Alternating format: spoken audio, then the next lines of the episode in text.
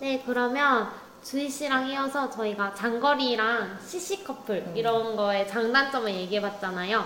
그럼 이- 대체 사람들은 어떻게 만나서 어떻게 연애를 시작하는지에 대해서 조금 얘기를 나눠보면 좋을 것 같아요. 네. 어, 혹시 주희 씨 어, 떻게 사람들이 보통 만나고 음. 연애를 시작하는지 음. 조금 한국 커플들은 보통 어떻게 만나는지 조금 음. 소개를 해주실 수 있나요? 제가 생각하기에는 대학생 때는 아무래도 자연스러운 만남이 많이 있다 보니까 대학교 안에서 음. 그런 CC 어, 아까 말했던 맞아요. CC나 아니면 동아리 동아리 하면서 서로 눈이 맞, 맞는 경우가 어. 많이 있더라고요 대학교 때는 네, 맞아요. 그런데 직장을 다니면서는 사실 사내 연애가 있기는 하지만 그래도 이제 직장에서 사내 연애를 하면 피해 볼 수가 맞아요. 있으니까 헤어지는 맞아요. 경우에는 맞아요. 보통 좀 사내 연애라던가 이제 대학교 다닐 때도 과 CC 아. 한, 한 과에서 맞아 어, 만나지 마라 이런 얘기가 어. 되게 많잖아요. 맞아요. 그래서 오히려 이런 소개팅 만날 어. 기회가 별로 없으니까 음. 친구의 소개 소개팅으로 만나는 경우도 되게 많은 것 같아요. 맞아요, 맞아요. 친구의 친구라던가 음, 음. 뭐 아는 분을 소개해줘서 음. 어, 만나는 경우도 많은 것 같아요.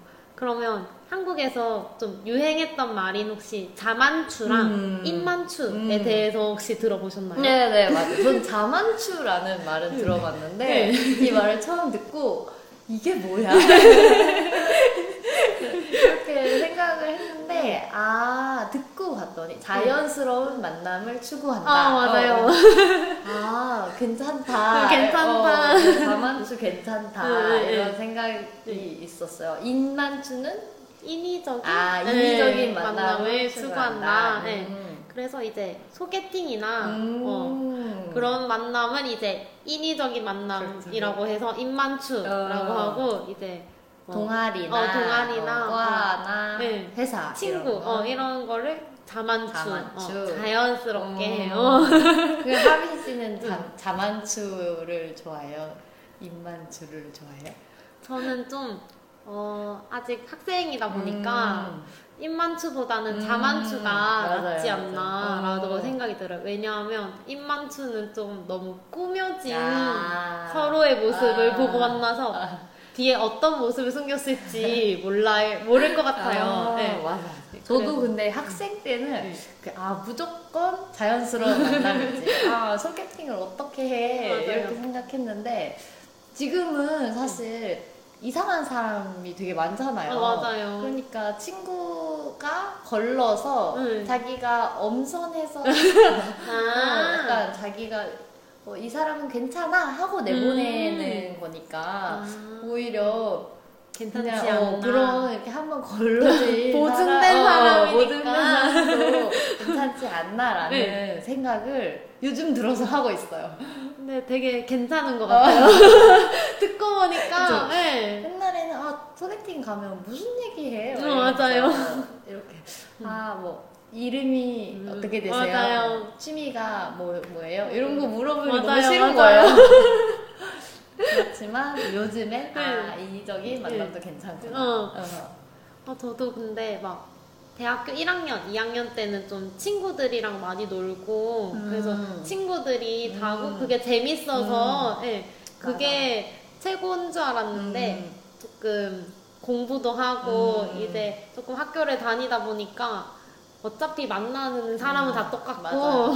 그래서 새로운 사람을 어디서 만나려면 뭐 이런 소개팅이라던가 맞아요, 맞아요. 어, 이런 게 필요한 것 같아서 인위적인 만남도 되게 괜찮은 것 같아요 음, 이제는 이제는 뭔가 네.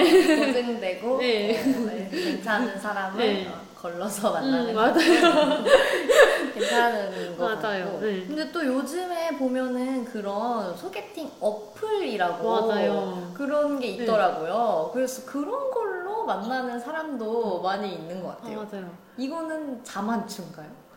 아 이거는 입만추이지만 자만추 저만추인 이제 그렇게 만나면 뭐 친구가 될 수도 있고 어, 맞아요 그럴 수도 있는데 뭐 아직은 근데 저는 어플로 만나는 거에 대해서는 음, 조금 부정적이에요. 예, 예. 음, 맞아. 어떤 사람이 네. 나올지 모르니까. 맞아요. 한번 걸러지는 과정이 아, 안돼 맞아요, 있잖아요. 어. 근데 요즘은 또 어플이 잘 돼 있어가지고 야, 네. 얼굴 검사를 한대요. 아, 진짜요? 못생기면 가입 못하는 거예요. 그게 다 데이터베이스가 있어서 아. 자기 근데 꼭 자기 사진만 된다고 했던 것 같아요. 그래서 아. 자기 사진을 올리면 네. 몇 점 이게 점수가 나와가지고 점수가 몇점 나와요? 이상이면 어, 가입이 가입을 할 되고, 수 있고. 어, 어.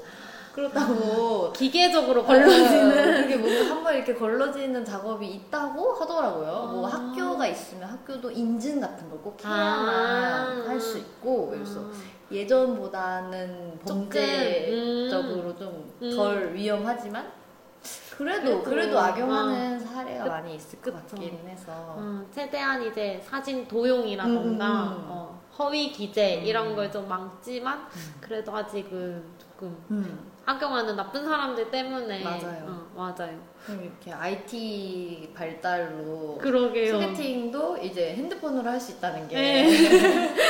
참 많이 어, 발전했네요. 많이 발전했다. 네 맞아요. 직접 얼굴을 봐야만 한다고 생각했는데 그쵸, 네. 이제는 많이 발전했다.